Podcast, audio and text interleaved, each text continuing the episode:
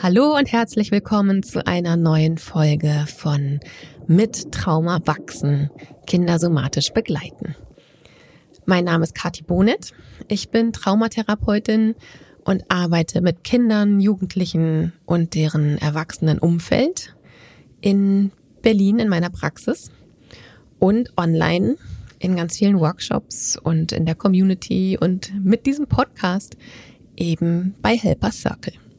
Ich freue mich, dass du heute wieder eingeschaltet hast. Vielleicht bist du schon eine alte Häsin oder ein alter Hase und kennst schon einige Folgen. Vielleicht bist du auch ganz neu hier. Falls du ganz neu hier bist, empfehle ich es dir sehr, einfach mal auf unsere Webseite zu schauen, helpercircle.de. Da gibt es alles, was das Herz begehrt, was das Nervensystems äh, wissbegierige Herz begehrt. Wir tauchen tief ein in die Welt des Nervensystems, denn wenn wir Kinder begleiten möchten, die Trauma erfahren haben, dann ist es wichtig, dass wir sie dort treffen, wo sie sich befinden. Und Menschen mit Trauma, die befinden sich ganz oft irgendwo in irgendwelchen Tiefen oder Untiefen des Nervensystems. So, ich würde sagen, Tiefe vom Marianengraben. Und wenn wir Erwachsenen da oben irgendwo rumschnorcheln, dann begegnen wir diesen Menschen, unseren Kindern dort einfach nicht. Wir müssen hinabtauchen in diese Untiefen. Wir sind diejenigen, die uns auch selber dort in, in unseren eigenen Untiefen kennenlernen müssen, sag ich mal. Wenn wir unseren Kindern dort unten die Taschenlampe anmachen möchten, wenn wir die Landkarte rausholen möchten, um ihnen Orientierung dort zu zeigen, um sie dort unten an die Hand nehmen zu können, um sie beim Auftauchen aus diesen Untiefen begleiten zu wollen. Und dieser Podcast ist eine Variante, wie wir ja dich dabei begleiten, zur Tauchbegleitung deines oder eines Kindes zu werden. Es gibt verschiedene Sachen, die wir sonst noch machen, um dieses Wissen in die Welt zu tragen. Wir haben Workshops, wir haben eine Community, ich habe die SOS-Übungen zur emotionalen Ersten Hilfe und Stressregulation entwickelt und dazu gibt's Workshops. Ich bilde dazu Menschen aus, die mit mir zusammen die SOS-Übungen weiter in die Welt tragen. Das nächste SOS-Training, das startet im November. Wenn dich irgendetwas davon interessiert und du Lust hast, ja, die Nervensystemsbrille aufzusetzen und damit die Welt anders zu sehen und einen Unterschied zu machen. Wenn du Lust hast, ein Nervensystem-Ninja zu werden, dann schau gerne mal auf unserer Homepage vorbei. Schau bei uns auf Instagram vorbei, da sind wir ganz aktiv. Wir haben regelmäßige kleinere Veranstaltungen. Wir haben ein Newsletter. Also es gibt genügend Möglichkeiten, um uns irgendwie kennenzulernen. Ich freue mich drauf. Und vielleicht höre ich irgendwann was von dir. Vielleicht gibst du uns Feedback. Bis dahin wünsche ich dir jetzt erst einmal viele Erkenntnisse in der neuen Podcast-Episode und wünsche dir viel Spaß beim Hören.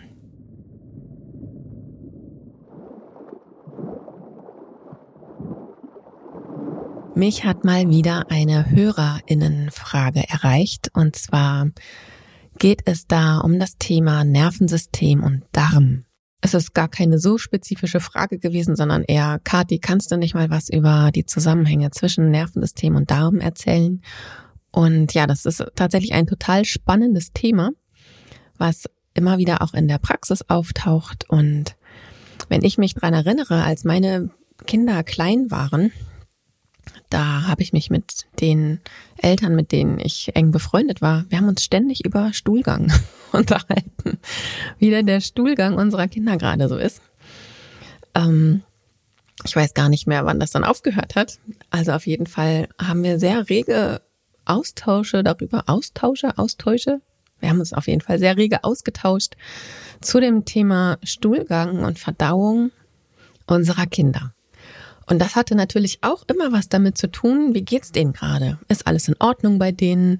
Also der Stuhlgang unserer Kinder war tatsächlich ein Marker für uns, ob mit unseren Kindern im Moment alles in Ordnung ist. Beziehungsweise, wenn irgendwas nicht in Ordnung war, dann konnten wir das ganz oft im Stuhlgang erkennen. Und wir waren da dann mit der Zeit auch richtig Profis, so für die Kinder untereinander.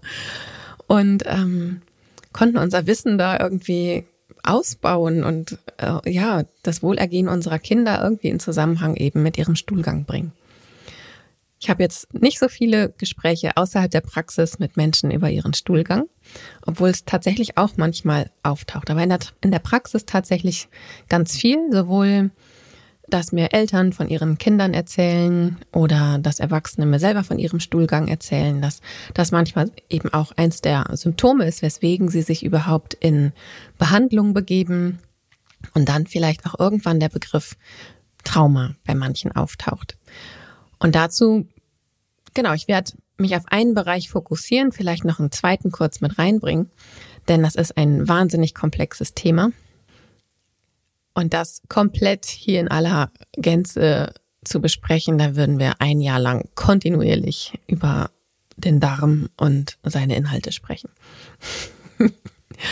also ich versuche es kurz und knackig zu machen, denn das autonome Nervensystem steuert ja unter anderem auch unsere Verdauung und das ganz autonom.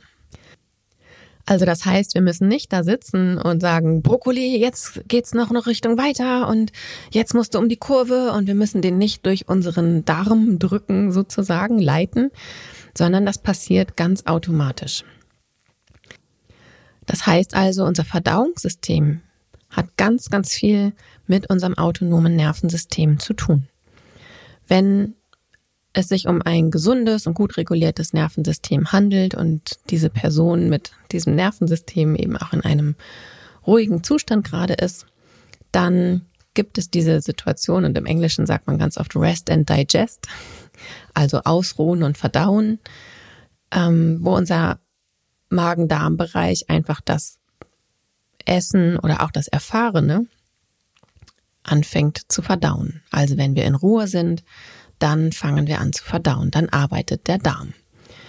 Und das hat damit zu tun, dass das parasympathische Nervensystem aktiviert wird und dann kann unser Darm eben all diese Dinge tun, von denen wir von außen ganz selten eigentlich was mitbekommen. Wir kriegen vielleicht mal hier und da ein paar Gurmeleien mit, wir kriegen hier und dort mal ein paar Pupse mit, aber ansonsten merken wir davon erst dann was, wenn wir den Drang haben, aufs Klo zu gehen und den Darminhalt loszuwerden.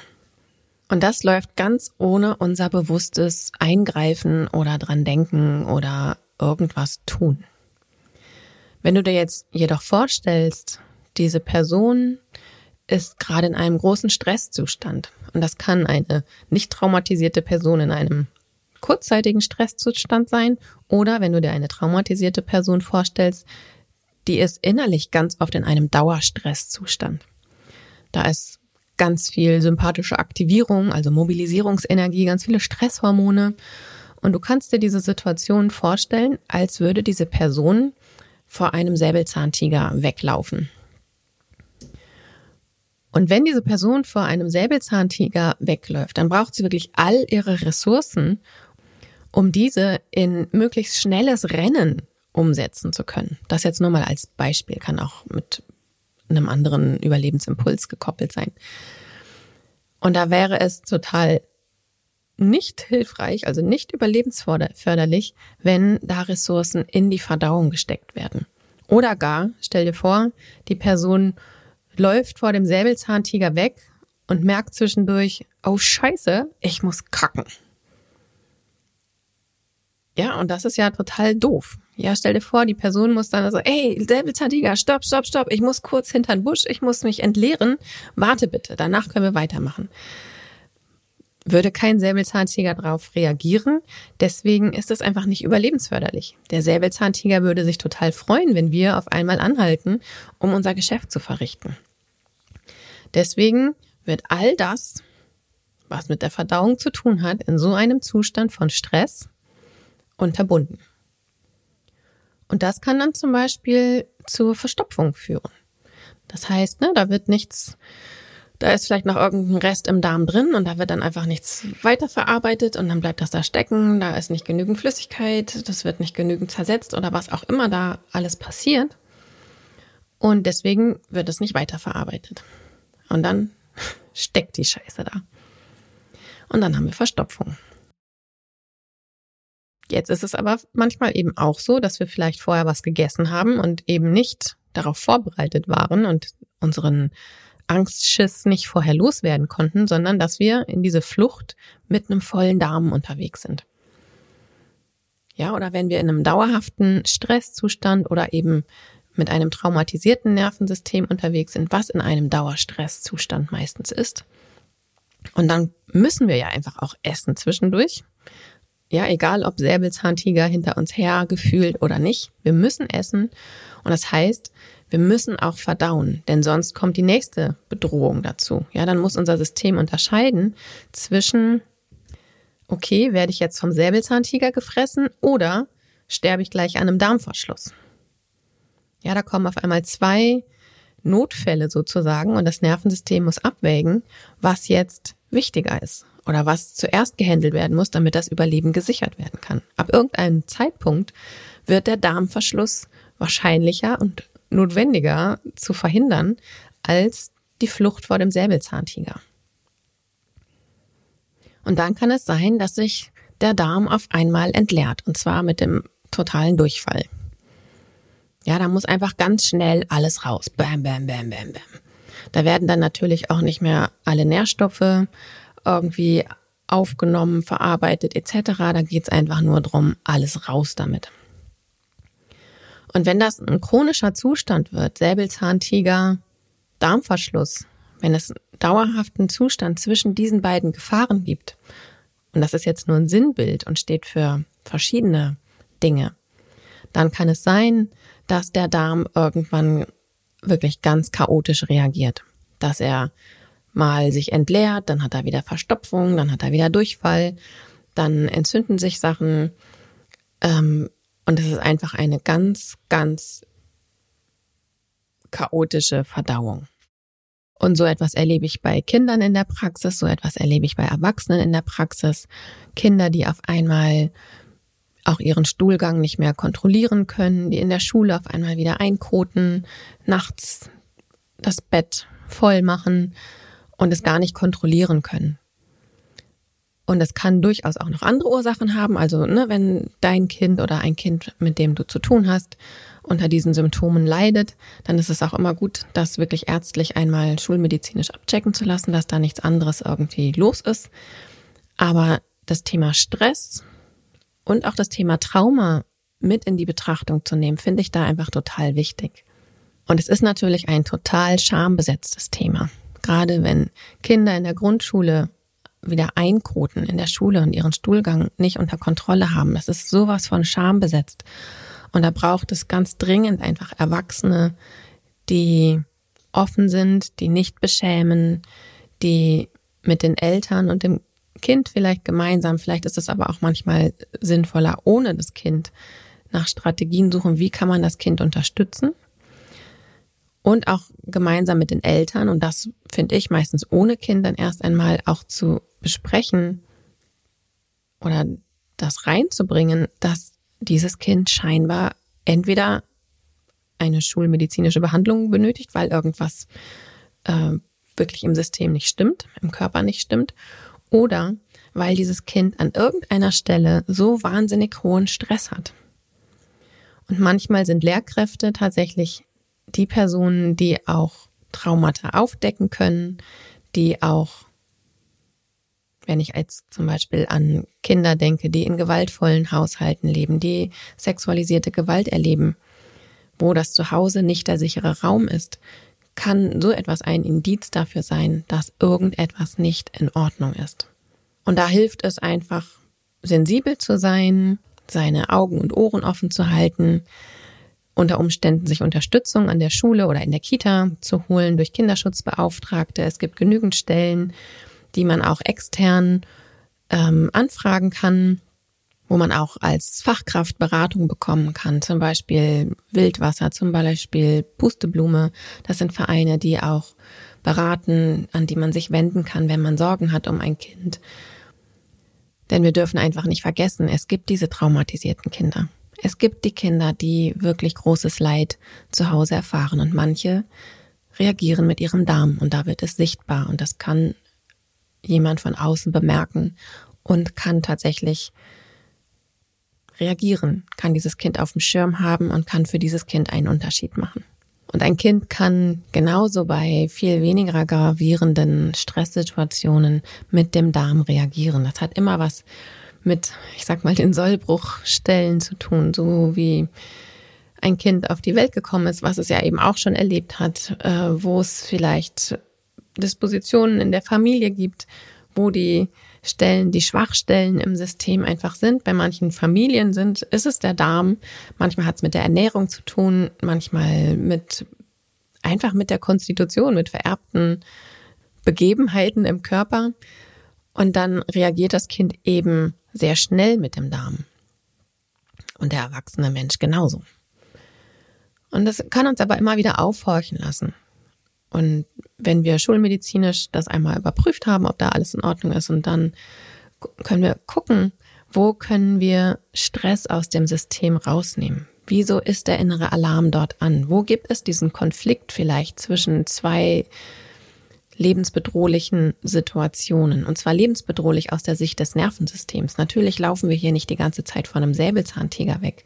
Aber die Trennung von Eltern oder der Wegzug von irgendwo zu einem völlig fremden Ort oder der Wechsel vom Kindergarten in die Schule oder die Geburt eines neuen Geschwisterchens oder das Versterben des Haustiers können in Kindern genauso großen Stress auslösen, der eben Unregelmäßigkeiten in der Verdauung verursacht. Oder eben eine Verstopfung oder Durchfall oder eben beides. Und wenn sich das chronifiziert, dann kann es wirklich dann zu Darmerkrankungen kommen, wie regelmäßige Darmentzündungen oder eben auch ähm, Lebensmittelunverträglichkeiten. Und da gibt es glücklicherweise immer mehr Forschung, aber auch immer noch nicht genügend Forschung, denn der Darm, der ist ja, der wird ja gerade erst so richtig entdeckt als unser zweites Gehirn und mit seiner Komplexität, was da alles mit zu tun hat. Und da kann ich jetzt viel mehr aus meiner eigenen Erfahrung als aus einer fachlichen Perspektive berichten. Also ich selber habe Lebensmittelunverträglichkeiten. Ich vertrage kein Weizen und keine Kuhmilch. Und ich reagiere da zwar gar nicht direkt mit meinem Darm drauf, ich reagiere mit meinen Nasenschleimhäuten darauf. Also wenn ich eine Spur von Weizen abbekomme, dann entzündet sich meine Nasenschleimhaut oder die Haut drumherum und ich habe Verkrustungen und ich habe ganz viel Nasenbluten. Und ich kenne andere Menschen, die eben viel mehr mit ihrem Darm reagieren, die Blähungen haben, die Darmschmerzen haben, die eben auch mit Verdauungsproblemen wie Durchfall, wie Durchfall, wie ein Mischmasch aus beidem reagieren. Und ich war einmal Demo-Klientin bei einem, bei einer Fortbildung bei Kathy Kane, bei der ich ganz viel zum Thema Touching Trauma gelernt habe, also Berührungsarbeit in der Traumaarbeit. Und ich war dort selber Demo-Klientin beim Thema Darm. Und also ich habe dort halt auf der Liege gelegen und Cassie hat mit mir gearbeitet und sie hatte ihre Hände auf meinem Darm liegen und ich muss sagen, also Cassie ist wirklich die Person, die für mich die personifizierte Sicherheit tatsächlich darstellt. Also in ihrer Gegenwart zu sein, hat in meinem System ganz viel Sicherheit alleine schon ausgelöst. Und sie hat dann mit ihren Händen an meinem Darm, es waren gar keine großen Bewegungen, sie hat dann nichts geknetet, nichts massiert, aber sie hatten, sie ist natürlich unheimlich trainiert, sie macht seit 40 Jahren nichts anderes und konnte eben durch ihre Berührung spüren, wo bei mir am Darm äh, Verhärtungen sind oder wo es ganz weich ist oder wo quasi der Darm nicht ganz präsent ist, wo der quasi wie verschwunden ist. Und wir sind dort in eine Kommunikation gegangen und ich konnte Sachen ausprobieren. Ich konnte versuchen, mit meiner Aufmerksamkeit, mit meinem Darm sozusagen Kontakt mit ihrer Hand aufzunehmen. Sie, sie hat Kontakt mit mir aufgenommen. Es war ein Ausprobieren von Kontakt in Sicherheit. Und bevor dieser, bevor ich diese Demositzung bei ihr hatte, hatte ich tatsächlich bei der kleinsten bei dem kleinsten Kontakt mit Weizen, also wirklich, ne, da hat jemand in der Bäckerei das äh, Dinkelbrötchen, ich kann Dinkel essen, mit ähm, Handschuhen angefasst, die vorher ein Weizenbrot angefasst haben. Und darauf habe ich sechs Wochen lang mit Nasenbluten reagiert. Und ich konnte mich noch dran erinnern, dass ich so zwei Monate vorher ungefähr Weizenkontakt hatte und ich da wirklich sechs Wochen lang ähm, ja mit Nasenbluten und entzündeten Nasenschleimhäuten eben zu kämpfen, kämpfen hatte. Und direkt nach diesem Seminar, da habe ich eine Konferenz mit organisiert. Und dort gab es eben ganz viel nicht von mir hergestelltes Essen. Ich musste mich darauf verlassen, dass das Buffet und dass das alles richtig beschriftet war, etc. Und naja, wie das dann eben so war, nach einer Woche mit Hotel und Buffet etc., habe ich dann doch irgendwo Weizen abbekommen. Und meine Reaktion war nur, nur in Anführungszeichen zwei Wochen lang. Das heißt, diese kurze Arbeit am Darm, und das waren vielleicht 45 Minuten, haben irgendetwas in meinem System verändert, was mehr Sicherheit ins System gebracht hat, was eine höhere Toleranz für das Lebensmittel Weizen gebracht hat oder zumindest die Reaktion auf Weizen nicht mehr so groß hat werden lassen. Und das ist jetzt natürlich ein total individuelles Beispiel. Und aus der Praxis kenne ich viele andere Beispiele, wo es anders läuft, wo es ähm, ne, vielleicht auch gar nicht so lösbar wäre. Aber was ich damit sagen möchte, dass der Darm einfach mit ganz vielen Sachen zu tun hat. Der ist ein ganz wichtiger Teil unseres gesamten Systems. Und es macht auf jeden Fall Sinn, sich gut um seinen Darm zu kümmern. Auch, ja, also auch mit dem Zuckerkonsum, Weißmehlkonsum etc. Also da wirklich zu schauen, was, was mute ich meinem Darm eigentlich zu. Den gesund zu halten und auch zwischendurch mal zu schauen, wie geht's dem eigentlich? Kann sicherlich ähm, nicht schaden. Und was ich dann immer ganz viel gefragt werde, beziehungsweise was ich auch mittlerweile in der Praxis ähm, eigentlich standardmäßig in der Anamnese abfrage, sind eben Lebensmittelunverträglichkeiten. Und was ich dann immer gefragt werde, naja, wie finde ich das dann raus? Also es gibt die schulmedizinischen Allergietests zum Beispiel. Darüber sind meine Weizen- und Kuhmilchunverträglichkeit nicht aufgefallen. Ich bin Allergikerin, ich habe mein ganzes Leben lang Pricktests gemacht und wurde gepiekst. Und da kamen ne, ganz viele Gräser und Pollen etc. raus. Und ich habe das zum Beispiel über Bioresonanz erfahren. Das ist ein bisschen witziges Verfahren. Ähm, das funktioniert, man äh, hat da so eine Matte. Entweder hat man die Füße drauf oder man hat die hinterm Rücken. Und die Person, die das testet, hat so ein Kupferpendel. Und dieses Kupferpendel hat einen Kupferdraht. Und am Ende ist dieser Draht und der wird auf die Proben gehalten. Also man, ne, die Person hatte da 100 verschiedene Mittel, die dann getestet wurden und man kann aber eben auch meistens eigene Mittel mitbringen, die dann ganz konkret getestet werden können. Vertrage ich das oder vertrage ich das nicht?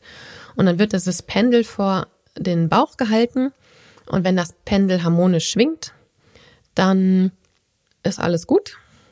Und wenn das Pendel ganz chaotisch irgendwie außer Rand und Band ist, dann kann das ein Hinweis darauf sein, dass man eben eine Unverträglichkeit oder eine Allergie auf dieses, auf diesen Stoff dort hat. Genau. Und so äh, habe ich bei mir äh, meine Unverträglichkeit gegen Weizen und meine Unverträglichkeit gegen Kuhmilch ausgefunden. Und dadurch hat sich bei mir einfach schon was verändert. Also seit ich Weizen weglasse, seit ich Kuhmilchprodukte weglasse, hat sich ganz viel in meinem System beruhigt. Ja, mein Asthma ist weniger geworden, meine, äh, meine ganzen Pollengeschichten sind tatsächlich auch weniger geworden. Es ist mehr Ruhe in mein System gekommen. Meine Nasenschleimhäute konnten sich beruhigen nach drei Jahren Dauerentzündung und drei Jahre Dauerbluten. Und das ist ein, ein, ja, äh, ein großer Wandel in meiner Lebensqualität. Und das hat natürlich noch nicht die Hintergründe geklärt, warum ich überhaupt diese Lebensmittelunverträglichkeiten da entwickelt habe. Das hat an meinem Darm überhaupt nichts verändert. Aber es hat mir Ressourcen freigegeben, um dann zum Beispiel andere Sachen in der Traumaarbeit oder durch was auch immer verändern zu können. Indem ich mich da einfach dran gehalten habe, dass ich eben kein Weizen und keine Kuhmilchprodukte gegessen habe, war mein System einfach viel weniger gefordert und hat mehr Ressourcen frei. Und diese frei gewordenen Ressourcen, die kann ich natürlich auch in der Traumaarbeit, dann, dann sind wieder ganz andere Sachen möglich. Und dann kann ich mich um den Darm kümmern und kann halt zwischendurch merken, oh, dauert ja gar nicht mehr sechs Wochen, sondern nur noch zwei. Da hat sich ja schon wieder was verändert. Genau, also da kann unser Darm wirklich ein guter Marker sein. Unser Darm kann ein gutes Eingangstor für Veränderungen sein. Seit ich mich so ein bisschen mehr mit Ernährung beschäftige, ernähre ich mich wirklich zu 95 Prozent vegan, glutenfrei und zuckerfrei. Für mich ist das, ne, ohne jetzt dogmatisch zu sein, bei uns gibt's schon auch manchmal Eier, Pfannkuchen mit Dinkelmehl und Eiern und Hafermilch aber eben. Ähm, das macht aber einfach Sinn, sich einfach damit mal auseinanderzusetzen. Und das hat eben ganz viel mit Darm- und Nervensystem zu tun. Genau, also wie gesagt, ich könnte noch ganz viel mehr über dieses Thema sprechen. Ich belaste es mal hierbei. Ich hoffe, ich konnte dir ein paar Impulse mitgeben. Falls du Fragen hast, falls mehr Fragen entstanden sind zu diesem Thema, schreib sie mir gerne an mittraumawachsen at helpercircle.de oder wenn du eine eigene Frage für den Podcast hast, dann nehme ich die gerne mit in meine Liste auf. Ich freue mich immer drauf, wenn ich Fragen aus der Hörerinnenschaft bekomme. Und ja, wie immer freuen wir uns alle natürlich über Feedback. Denn dieses Feedback, also jedes Sternchen, was ihr uns auf Apple Podcast oder iTunes oder Spotify oder Deezer oder wo auch immer irgendwie gebt, jeden Kommentar, den ihr unter den Podcast schreibt. Das fördert alles, wie vielen Menschen dieser Podcast ausgespielt wird. Das ist nicht dafür da, damit wir unser Ego, yes, haben wir wieder eine geile Sache gemacht, sondern das hat wirklich, ja, mit diesen leidigen Algorithmen zu tun. Das, was viel geliked wird, das, was viel kommentiert wird, das, was, äh, ja, Beachtung findet. Und das sind eben die Mittel, wie dem Algorithmus das mitgeteilt werden kann, diese Sachen werden Menschen mehr ausgespielt. Und ich freue mich natürlich, wenn dieser Podcast möglichst viele Menschen erreicht, denn ja, eure Rückmeldungen, die mich immer mal wieder erreichen, zeigen, dass ja viele hilfreiche Impulse drin sind. Das freut mich total.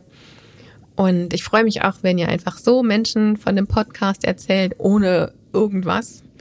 Und wer mehr von unserer Arbeit erfahren möchte, kann uns gerne auf Instagram folgen. Helper Circle ist da unser Profilname. Auf unserer Webseite gibt es ganz viele Angebote. Und komm gerne zum nächsten Kaffee mit Kati am 20. Oktober um 10 Uhr. Da sind mein Team und ich wieder per Zoom live da mit einem Heißgetränk. Und ja, da gibt's gar keinen Plan, da quatschen wir einfach immer. Und das ist einfach immer total nett. Da machen wir was äh, ja für das soziale Miteinander. Da gehen wir ins Social Engagement. Das tut unserem Darm gut. Und vielleicht bist du beim nächsten Mal ja auch dabei. Dafür brauchst du dich einfach nur bei uns in den Newsletter einzutragen. Dann bekommst du ganz automatisch den Zoom-Link zugeschickt. Bis dahin wünsche ich dir jetzt erstmal also bis zur nächsten Podcast-Folge, wünsche ich dir jetzt erstmal eine schöne Zeit, einen schönen Übergang vom Spätsommer in den Herbst. Und ich sage bis bald. Tschüssi!